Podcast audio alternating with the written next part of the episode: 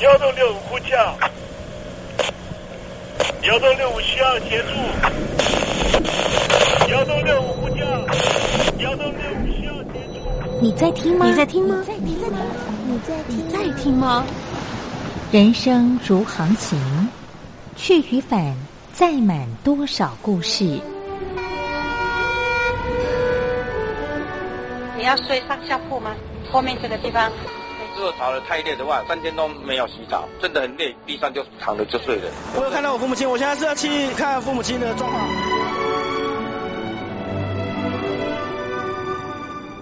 聆听故事湾，让每个故事找到属于自己的码头。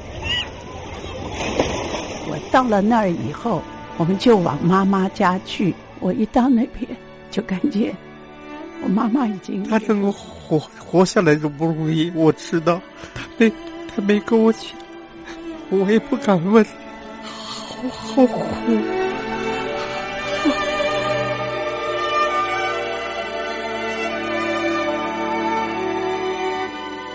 聆听故事湾，聆听故事湾。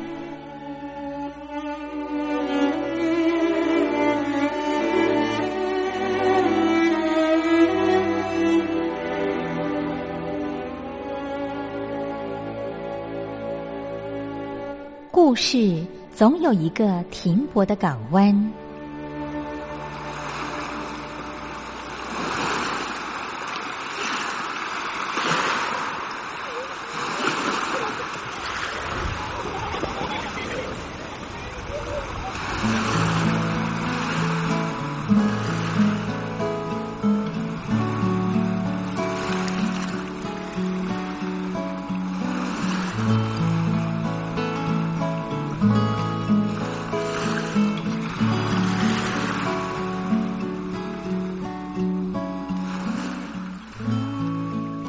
一二三四五六七七六五四三二一，大陆听众朋友您好，我是您的好朋友东山林，在台北问候您。正在为您进行的栏目就是聆听故事湾，一二三四五六七七六五四三二一，全年无休，每天在空中为您服务。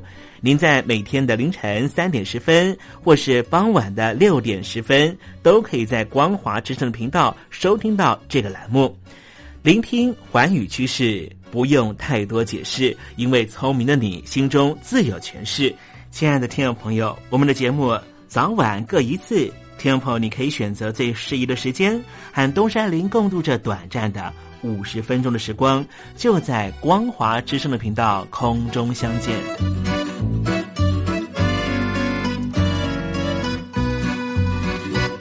听众朋友，收听、聆听故事湾东山林的节目，到底能够听到什么样的内容呢？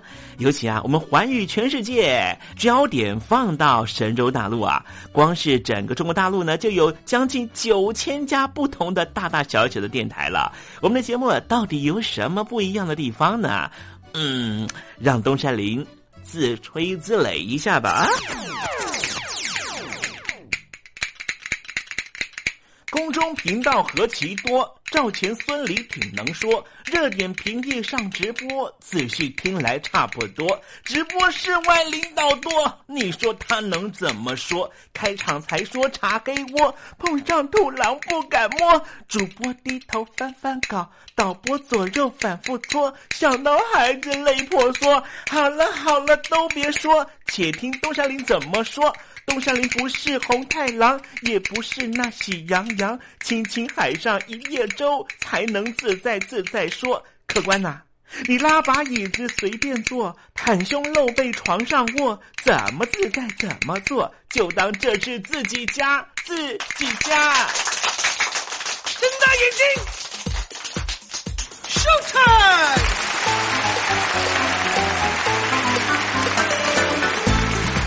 听众朋友，你好，我是你的好朋友东山林，在台北问候您。正在为您进行的栏目就是《聆听故事湾》啦。为什么节目的开场要这样的隆重呢？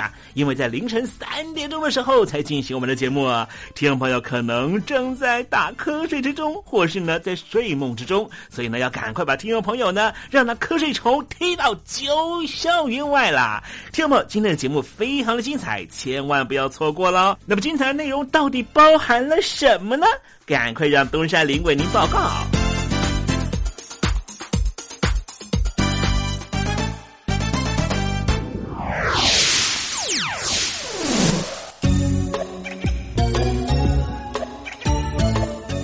星期一，星期一，猴子穿新衣。从东山林瑞林这个呢非常简单的小脑袋里面哈，我实在无法理解哈，为什么呢会有所谓的种族屠杀的事情呢发生在世界这个地方啊？人命是非常非常珍贵的，每个人呢。身为人，其实如果你按照一些宗教信仰的，呃，一些啊理论的推展的话，哈，你会知道哈，人其实能够身为人是非常非常难得一件事情啊。而当你成为人之后呢，你对于这个世界很有可能能够开创出人类更棒的一个世界。可是种族屠杀根本不管你有没有这个可能，直接把你灭绝。待会我们在。实证你懂的环节里面，我们来谈谈为什么这么多的执政者哈会对于一些少数民族采取非常残暴的方式，不光是维吾尔族人，其实呢，在世界各地这样的例子还真的是不少。待会在时政你懂的环节里面再跟听众朋友详尽的介绍。那么今天节目的下半阶段要为您进行的环节就是文学星空。分手伤了谁？谁把它变美？我的眼泪写成了诗，已无所谓。听众朋友您好，我是孙燕姿，邀请你仔细听我的专辑《完美的一天》，因为回忆，当然有东山林的陪伴，就是完美的一天。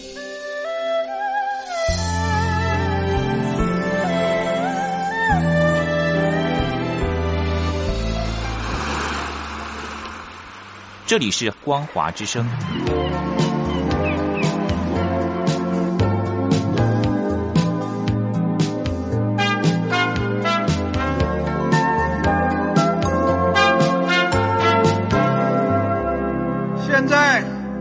请习近平同志讲话。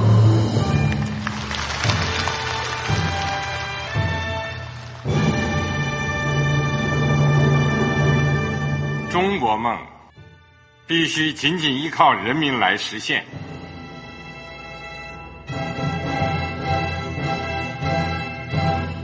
好国民得关心家事、国事、天下事。呃，谢谢发言人。我们注意到啊，现在那个外面有很多关于前中央政治局委员周永康的一些消息和报道。我不知道发言人对这个事情有没有什么可以呃透露、可以披露的？国家对于公事啊。不是什么东西都要公示的。我只能回答成这样了，你懂的。那么作为天津市来说，每年要偿还的这个公路建设的贷款量有多大？哎，这个好国民，这个偿还得回避时政敏感议题。因为他这个这个事儿，我就不好再说太细。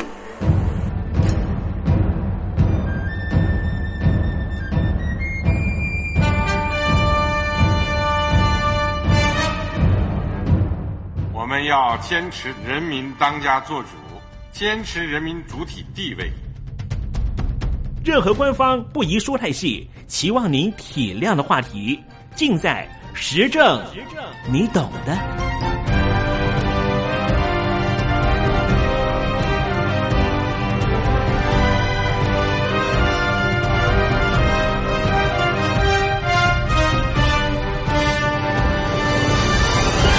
我只能。回答这样了，你懂的。那些官方无法为您说太细的事情，就让东山林为您详细的说明白。天婆早上好，晚上好，正在为您进行的栏目就是聆听故事湾。此刻为您进行的环节就是时政，你懂的，一同关心焦点话题。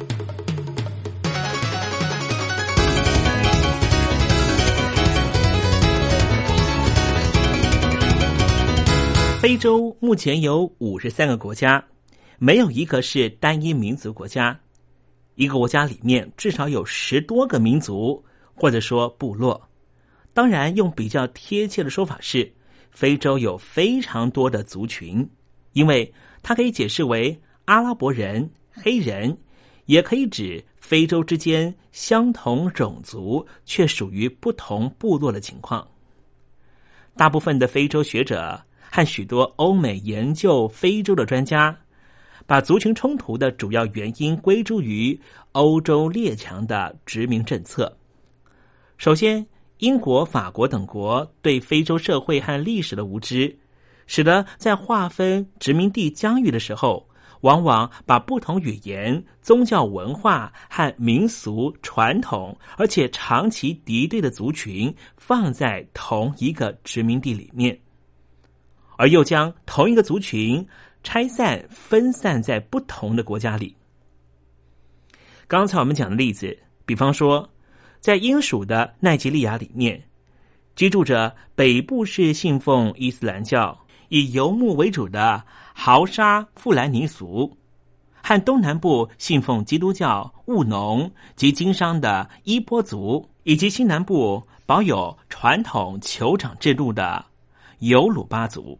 把这三个在宗教信仰、语言、社会制度非常差异的种族强迫认同一个从来没有存在过的奈及利亚，而苏丹的北部是信奉伊斯兰教的阿拉伯人，南部则是信奉传统信仰或是基督教的黑人。反过来说的例子，像是索马利亚族散居在索马利亚、吉布地。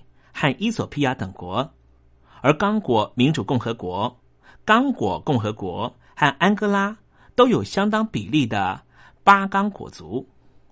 其次，殖民国家对殖民地往往采取分而治之的传统政策，故意优厚某一个族群，打压另外一个族群，造成或是强化族群之间的仇恨。比利时在统治。卢安达的时候，认定人口只占百分之十五的图契族具有贵族气息，是比利时统治百分之八十五的胡图族的工具。因此，不单让图契族在教育方面有优先权，更把许多政府职务分派给他们，造成图契族的种族优越感和胡图族的不满。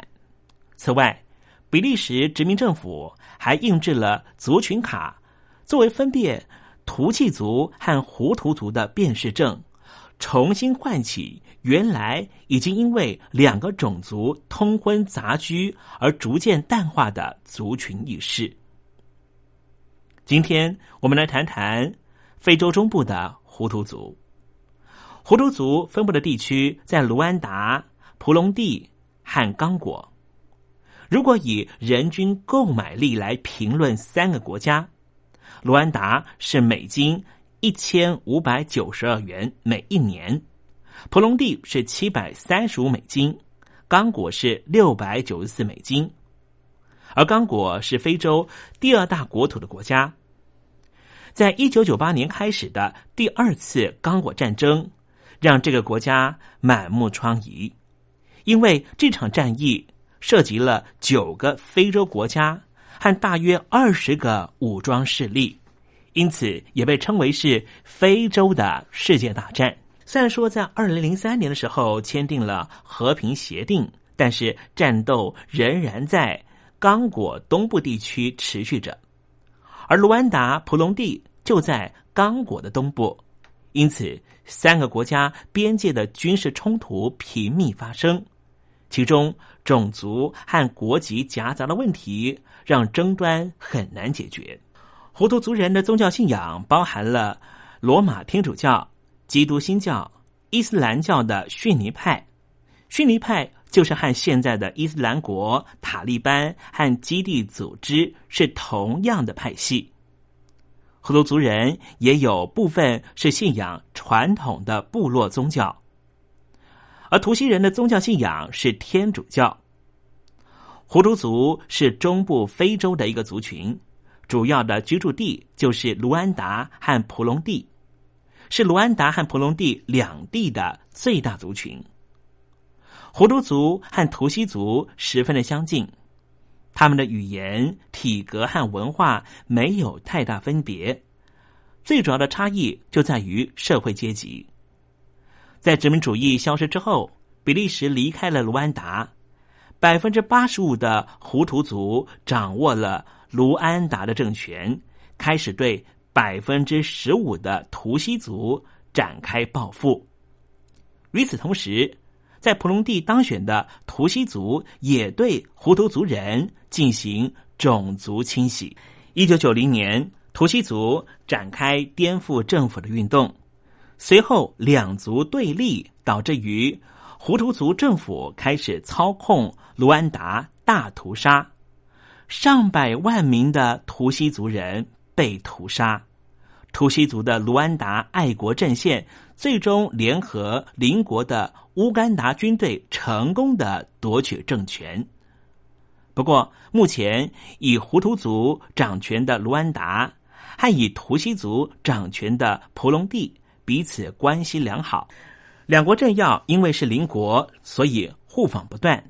当其中一国发生动荡的时候，百姓很自然的先会跑到对方国躲避。等到情势稳定的时候，才会再搬回家。而婆隆地这是什么国家呢？它是在十六世纪形成封建王国，在十九世纪中叶开始，英国、德国、比利时三国势力入侵。一八九零年被德国征服，当地统治已久的王权，把这个地方列为是德属的东非领地。并且在一九一六年落入比利时军队的控制。第一次世界大战之后，国际联盟把当时已经合并在一起的卢安达乌龙地分配给比利时，比利时则透过间接的方式扶植当地王族统治这个区域，直到第二次世界大战结束之后。卢安达乌龙地变成联合国托管领地的一部分，委托比利时代管。一九五九年的时候，乌龙地和卢安达分开。一九六二年七月一号正式独立，成为普隆地王国。刚独立的时候，普隆地曾经恢复过短暂的王权，但却在一九六六年的时候，由军人出身的首相罢黜了原来的王子。成立了蒲隆地共和国，开始进入军人独裁执政的时期。蒲隆地境内有两个主要民族，为数大约只有百分之十五的图西族人，从十六世纪以来一直拥有这个地方的统治权，控制着主要由胡图人所组成的平民百姓，再加上非常稀少的原住民族特瓦人。这种少数民族占高位的不正常社会结构，埋下了国家不稳定的恶种，并且在一九九三年十月达到最高峰。那个时候刚刚上任才四个月，普隆蒂有史以来第一个胡图人身份的元首，也是第一任民选总统的海尔西奥恩达达耶，遭到主要是图西人控制的军方暗杀。恩达达耶的死导致全面性的种族冲突。在这一场种族冲突中，至少有二十万名双方人都被屠杀。至于中非的三个国家——刚果、卢安达、普隆蒂三国关系如何呢？卢安达和刚果的关系非常复杂。一九九八年八月，卢安达支援刚果的反政府武装势力进行叛变，并且直接出兵，占领了刚果东部大片领土，和刚果政府关系破裂。二零零二年七月，两国签署了和平协议。卢安达从刚果全面撤军之后，两国总统多次会晤，政府首长实现互访，两国也展开联合军事行动，共同打击刚果东部地区的非法武装势力。二零零九年，卢安达和刚果正式恢复外交关系。二零一零年六月，卡加梅总统到刚果参加刚果独立五十周年的活动。二零一一年十二月，卢安达总理到刚果出席卡比拉总统的就职典礼。二零一二年四月，刚果东部地区安全局势升温以来，刚果和卢安达多次表示要进行高级会议，并且也正式的召开副总理级别的定期会议。而蒲隆地和刚果的关系是什么呢？在历史、地理、经济、文化方面有非常密切的联系。不过，在一九九八年刚果爆发政变之后。普隆蒂政府军进入刚果境内，清剿普隆蒂的反政府军，导致两国关系恶化。二零零一年，约瑟夫·卡比拉担任刚果总统之后，两国关系才有所改善。刚果允诺不再支援普隆蒂的反政府军武装，普隆蒂才从刚果撤军。二零零三年二月。布约亚总统和刚果以及卢安达外长签署了用意要推动这个地区和平进程的布鲁塞尔约定，而在那个时候，普隆蒂和刚果两国关系才正式的稳定下来。其实，在殖民主义消失之后，比利时离开了卢安达，在那之后。百分之八十五的胡图族就掌握了卢安达政权，开始对百分之十五的图西族人进行报复。卢安达大屠杀是胡图族人对图西族人进行的种族灭绝大屠杀。从一九九四年四月六号到七号中旬的一百天内，就有将近一百万人被屠杀，大约占当时全国总人口的百分之二十。屠杀的背景是。胡图族的政府军和图西族的卢安达爱国阵线之间的卢安达内战，在一九九零年，由图西族难民组成的反政府集团卢安达爱国阵线，从乌干达攻打卢安达北部，用意是推翻由胡图族领导的政府。这场大屠杀的导火线。就是一九九四年四月六号，一架载有卢安达总统哈比亚利马纳以及普隆蒂总统的飞机遭到击毁，机上人员全数遇难。胡图族的极端分子指控这场空难是卢安达爱国阵线的分子所为，并且组织群众准备展开大屠杀。图西族则表示，胡图族恶意栽赃，只是为了遂行种族清洗的欲望。卢安达内战交战期间，非洲的法语国家和法国政府支持胡图族，乌干达则是支持图西族，这加剧了卢安达国内种族之间的紧张气氛。在卢安达政府控制的媒体鼓吹之下，许多胡图族人开始着迷于名为“胡图族权力”的意识形态。这种意识形态宣称，图西族希望可以奴役胡图族人。因此，胡图族人应该以不惜任何代价来平定图西人的动乱。内战中，图西族军队占领了卢安达北部，驱逐北部的大量胡图族人离开家园。在胡图族控制的南方，胡图族定期屠杀图西族人。由胡图族人苏维纳尔所领导的卢安达政府，迫于国际压力，在一九九三年签订了停火协议。这个协议也叫做阿鲁沙协议。而在发生大屠杀的时候，这一群胡图族人要怎么样区分图西人呢？实际上，在一九三五年以前，胡图族和图西族两族主要是以职业身份差异进行分别的。胡图族人大多从事于农耕，图西族人大多从事于放牧。而乌安达长期在图西族国王统治之下，大部分的酋长就相当于某一个区域划设出来的长官，也大多都是图西族人。但是图西族和胡图族之间是可以相互转换的，有钱的胡图族有时候会变成图西族，穷困的图西族人也会变成胡图族，这就代表着两个族群其实在一九三五年以前是相互流动的，边界并没有固化，而且在文化、语言、宗教信仰、身体特征上面根本没有太大差异。而在比利时被联合国托管卢安达和周边地区之后，采取了身份证制度，开始根据财产进行划分。占有十头牛的人就是图西人，剩下的再依据职业区分为胡图人和特瓦人。从那个时候开始，种族身份就被固化了。卢安达大屠杀的时候，也是根据身份证辨识种族。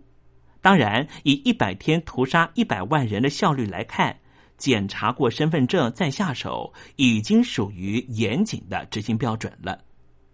此外，这种种族身份制度能够固定下来，还必须要归功于欧洲殖民者带来的韩米特假说。什么叫做韩米特假说呢？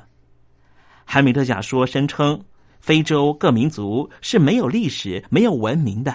黑人根本不具备建立任何文明社会所必须的智力。非洲的任何文明成就都源自于来自于亚洲的韩米特人，是亚洲迁入非洲的海米特人为非洲带来文明的。在海米特假说的影响下，图西人被殖民者定义为优秀的海米特种族，是外来的；而胡图人则是属于落后的班图种族。是真正的非洲人，是本地的这样的一个理论，在胡图族极端分子宣传之下，把图西族说成是外来的侵略者、殖民者的走狗，是混在卢安达人民中的蟑螂，因此应该被全面清理。国际社会有没有介入种族屠杀呢？因为美国之前在索马利亚的干涉行动，因为当地势力的顽强抵抗而失败。还遭到欧洲和第三世界国家的谴责，所以当时美国根本不想派军队介入卢安达内部的冲突，而英国方面一向都是和美国华府共进共退的。后来联合国游说说服其他国家声援，法国就在基福湖附近建立了野战医院，尝试收容难民。加拿大、以色列、荷兰和爱尔兰也陆续提供援助。国际红十字委员会在大屠杀发生之前，呼吁相关各方尽一切努力阻止大屠杀发生，并且在大屠杀发生期间力求保持中立色彩，设立医院、运送物资，减少平民百姓伤亡。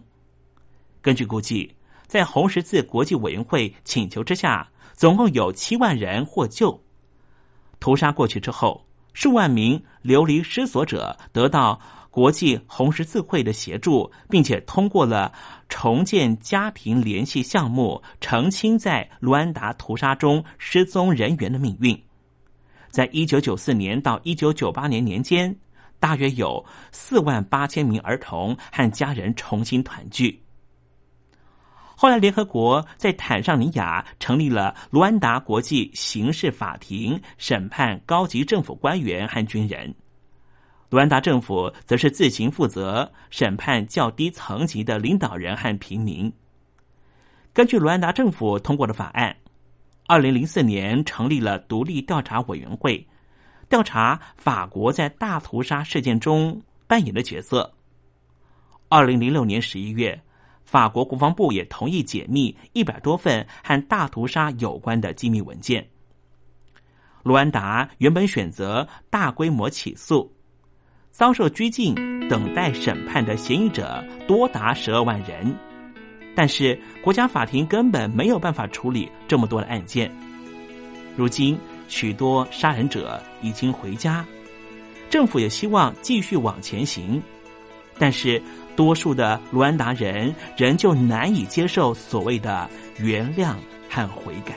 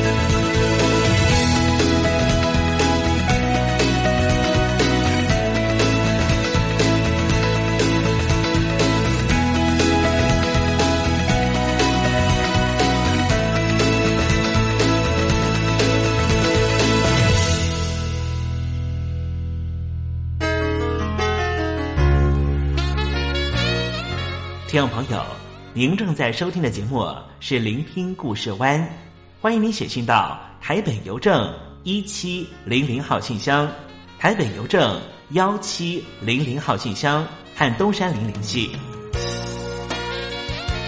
东山林就是东边的山里有只麒麟的东山林，东山林等候您的来信哦。大概是一九九五年、九六年，哈，有一位歌手，哈，呃，他的声线非常的特别，我很喜欢他，他叫做唐娜，安排一首他的歌曲叫做《我愿》。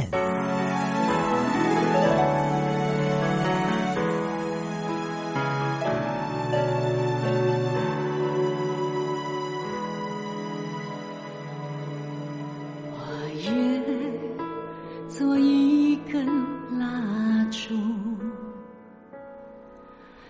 烧自己，照亮别人。我也做一只画笔，才会世界增添美。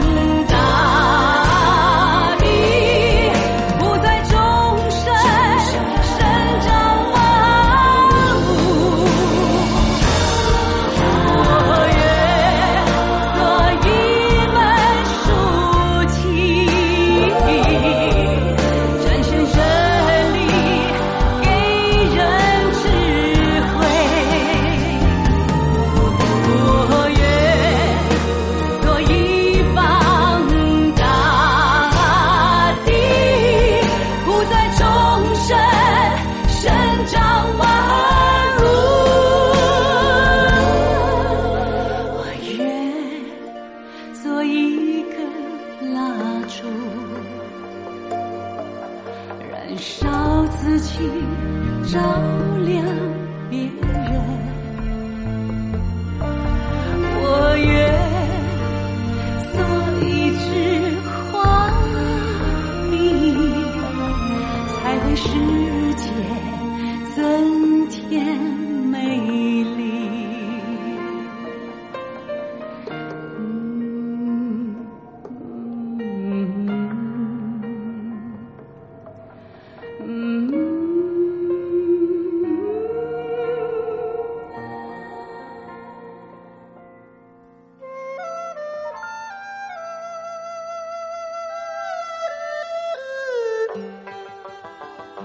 这是两岸中国人都喜欢的一首歌。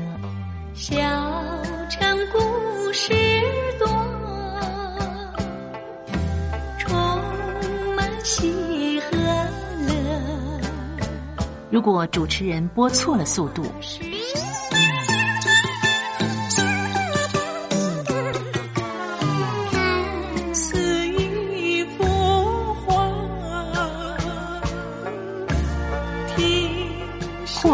或慢的走调歌曲，都不是听众喜欢的。人生境界真善美，真意高阔。两岸和谐关系也得循序渐进，快慢相宜。小城故事真不错，亲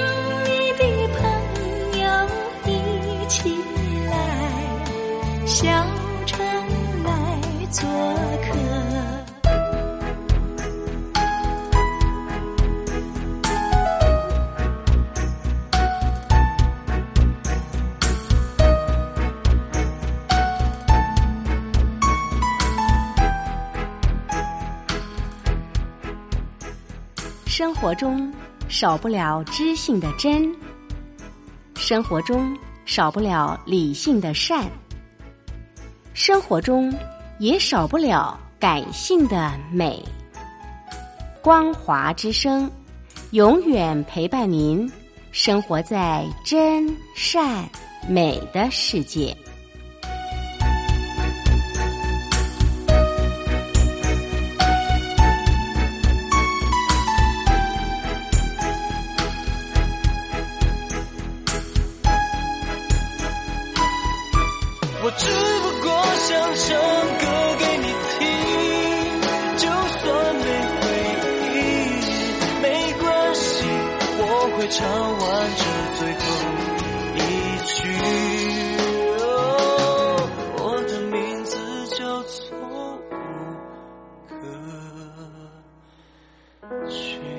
大陆的听众朋友，你好，没错，我就是吴克群。不管你现在在做什么，不管你现在在哪里，吴克群和光华之声在台北问候你。我只不过想唱歌给你听，用尽我全力，一首歌。这里是光华之声。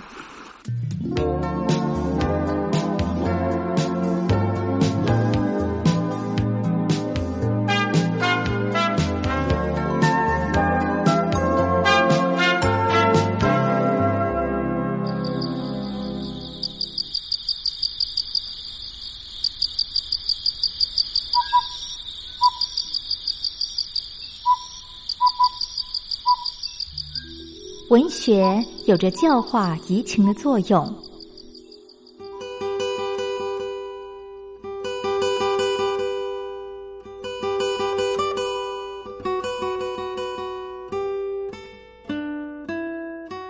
它开辟了你我的视野，转变我们的气质，陪伴我们度过生命中的每一段起伏跌宕。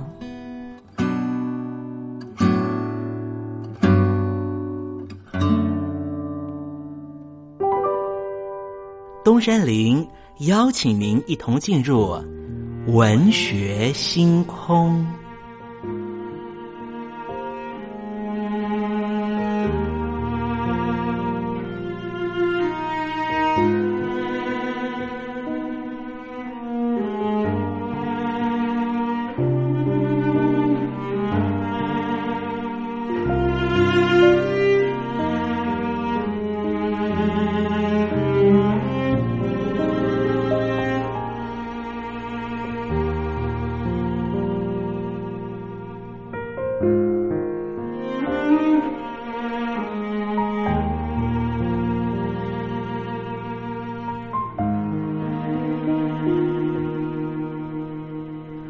文学星空。文学带给我们的不是抽象艰涩的僵化信条，而是活生生的生命经验。听众朋友您好，我是东山林，跟着我一起推开作家的人生画卷，试着找出属于我们自己的人生启示吧。今天为听众朋友介绍的文学巨著就是歌德的《少年维特的烦恼》。歌德是德国最伟大的诗人，他出生于莱茵河畔法兰克福的富裕家庭。重要的作品包括了《少年维特的烦恼》《艾格蒙》《女渔夫》《达索》《艾丽》《诗与真实》《马伦巴悲歌》。《少年维特的烦恼》是歌德的第一部小说，使作者获得了世界的声誉。故事里的男主角维特是一名出生在市民阶级、怀抱抱负的青年，既聪明又有才华，但是因为所处的地位不高，总觉得自己不能够发挥所长。维特感到非常深的痛苦。为了逃避这一个由虚伪、愚昧的贵族和眼光狭小的商人、市民组成的社会，维特选择自我放逐。出走到偏僻的外地，希望借由艺术创作找到心中的慰藉。很幸运的，他热烈的遇上了一名女孩，叫做夏绿蒂。维特对她热烈的追求，但是老天爷却开了另外一个玩笑，也就是夏绿蒂心有所属。维特的个人遭遇和社会悲剧，迫使他走上。自杀这条路，小说的故事是以第一人称的方式叙述主人公维特自己的情感经历。他原来在法院见习法律事务，因为厌倦了制度的腐败和黑暗，经常逃避工作，到小镇上欣赏自然风光，过着非常自在的生活。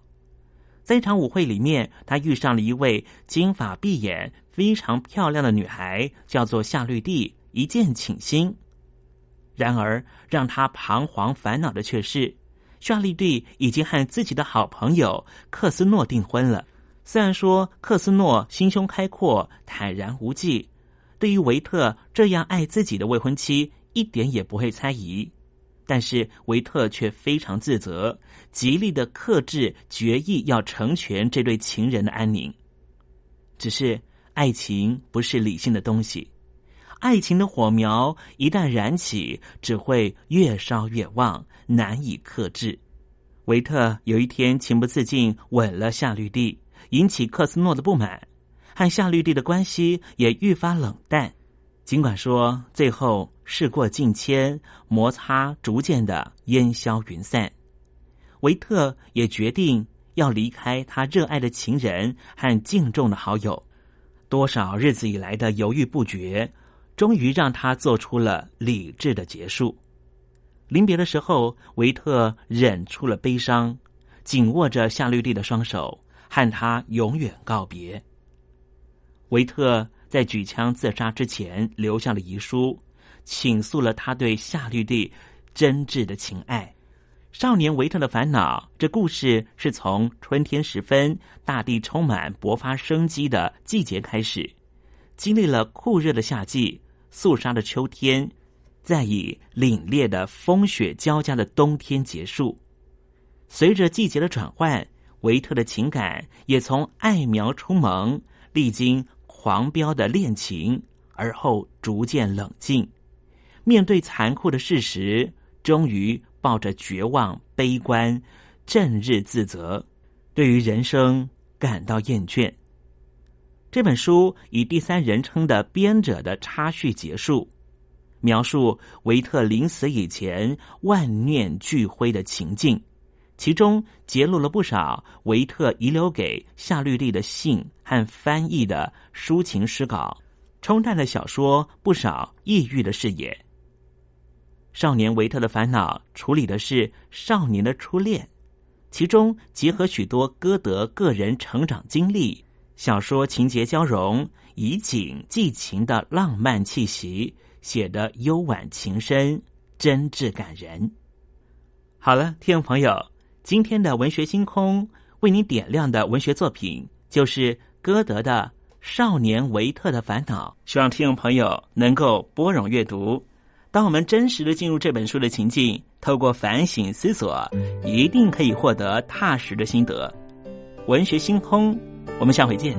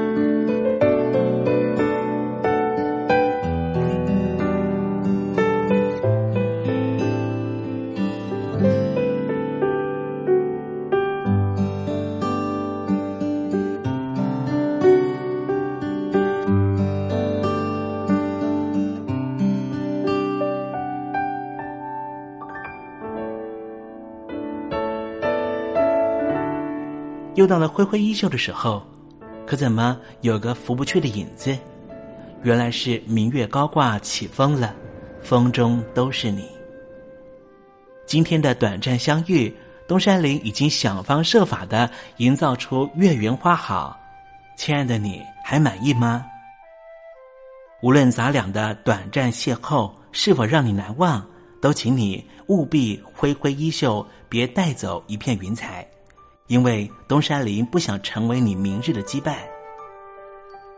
清空行囊，才能够收集更多精彩，也才能够他日再与东山林分享你那一路上的风光，不是吗？好了，不要泪眼婆娑了，不要耽搁您的行程了，东山林要跟您说再见了。无论明天你在何方，东山林在台北，祝您一路平安，一路喜乐。